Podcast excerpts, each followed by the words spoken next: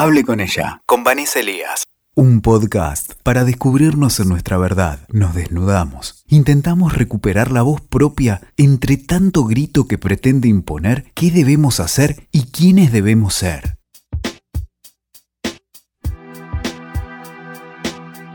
Hola, ¿cómo están? Soy Vanessa Elías y este es un nuevo encuentro de Hable con ella. Como ya saben, la idea de este espacio es trabajar temas de nuestra vida cotidiana, pero desde una perspectiva de género. Bueno, lo que les traigo hoy para, para pensar y para debatir, creo que va a ser un poco controversial, pero hoy quiero hablarles de los varones y en particular de los varones cis.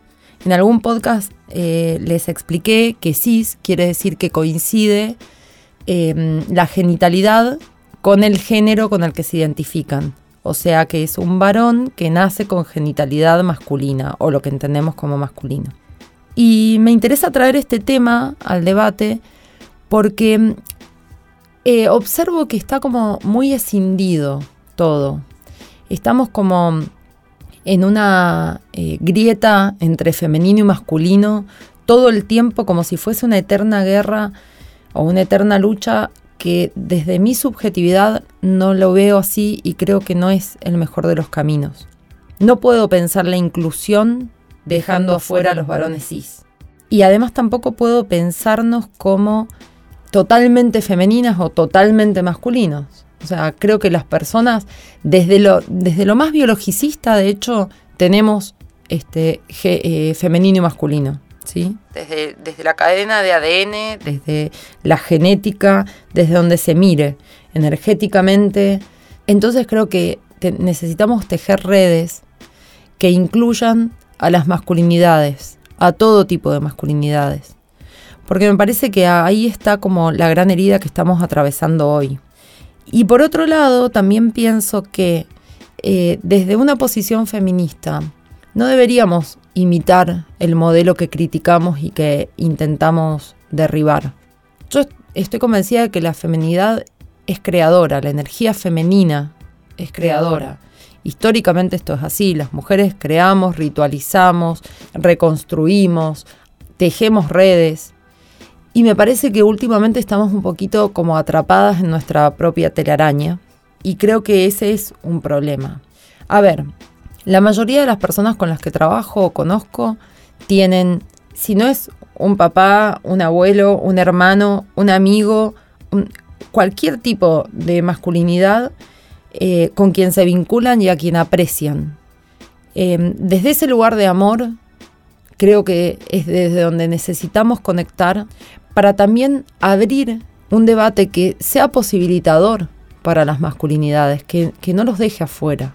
Porque en los trabajos que hacemos em, por separado, o sea, hay muchos grupos de debate y de, construcción, si se quiere, eh, de femenidades por un lado y de masculinidades por el otro. Pero creo que entonces seguimos atrapados en la misma trampa, que es precisamente que como puede pensar la deconstrucción patriarcal un varón cis, va a distar mucho de cómo la vivimos y las pensamos las mujeres.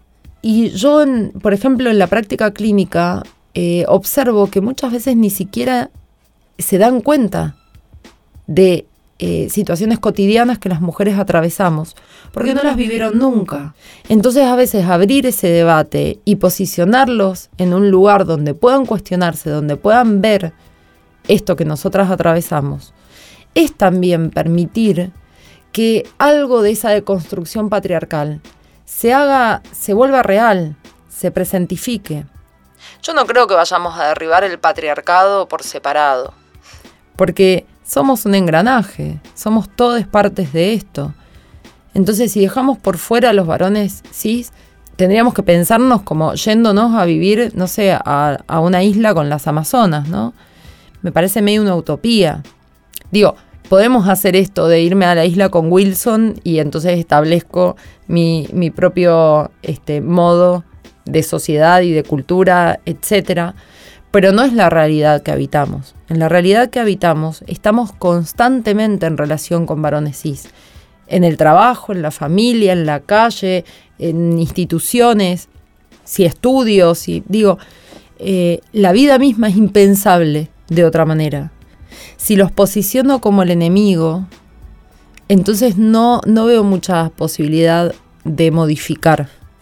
Y en la historia, si vamos a, por ahí a lo más antropológico, ustedes saben que a mí me gusta mucho tomar los datos que tienen que ver con nuestra historia, porque me parece que ese conocimiento realmente es poder, es entender de dónde vinimos y qué se modificó en el camino. Y en la historia, este, por lo menos lo que podemos rescatar de distintos estudios antropológicos, no parecía eh, este, esta mm, fisura, esta posición enfrentada desde un principio. Eh, entonces creo que realmente es una respuesta cultural de una construcción que lleva cientos de años, ya hemos hablado de eso, este, hay un podcast que yo hice sobre la historia del patriarcado. Y que yo entiendo, a ver, con esto no quiero decir que hay pobres los varones cis, que víctimas de la sociedad, para nada. Tampoco nos miro eh, a las mujeres cis como víctimas, ni a las disidencias como víctimas. Creo que el lugar de víctima es un lugar que no deberíamos de habitar. Es un lugar este, que, que es una trampa y que nos deja mm, muy limitadas en ese sentido. Eh, entonces la verdad es que no veo a nadie como víctima de, sí creo que somos un engranaje que eh, tiene siempre cierta complicidad en esta construcción del patriarcado. La otra vez hablaba con una persona respecto de, esto y le comentaba que a mí me llama mucho la atención cómo generalmente las minorías eh, históricamente han sido mayorías cuantitativamente. O sea, son minorías cualitativamente, pero cuantitativamente no. Y de hecho, en un estudio que se hizo en la Argentina hace varios años atrás, se había sacado un promedio de que había siete mujeres por hombre, hablando de mujeres y, varones cis. Eh, es abismal la diferencia.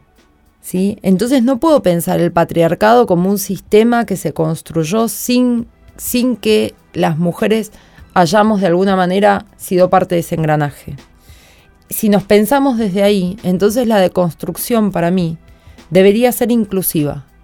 Necesitamos tener a la mayor cantidad de, personas de este lado de, la vereda, más allá de su construcción de género. Y creo que si logramos abrirnos a, esto, a este debate, a esta posibilidad, si logramos este, ir por el camino de la sanación en lugar de ir por el camino de la destrucción, creo que ahí tenemos una respuesta muy interesante. Así que bueno, les voy a dejar con esta idea, con, esta, con este cuestionamiento, con esta pregunta también, para que intentemos ver por qué camino eh, continuar. Eh, necesitamos sí o sí repensar los roles que estaban estandarizados, estipulados y que hemos venido habitando hasta el momento y que claramente ya no se pueden habitar desde el mismo lugar, pero no los podemos repensar unilateralmente. Creo que ahí está el error. Así que los dejo, les dejo con esto. Hasta nuestro próximo encuentro. Bueno, ya saben que me pueden buscar en las redes. Eh, estoy en Instagram como Lick Van Elías, en Facebook como Lick Vanessa Paola Elías, psicóloga con perspectiva de género, y en Twitter como Lick Vanessa Elías 1.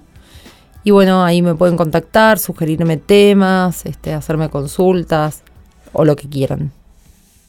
Escuchaste. Hable con ella, con Vanessa Elías. WeToker. Sumamos las partes.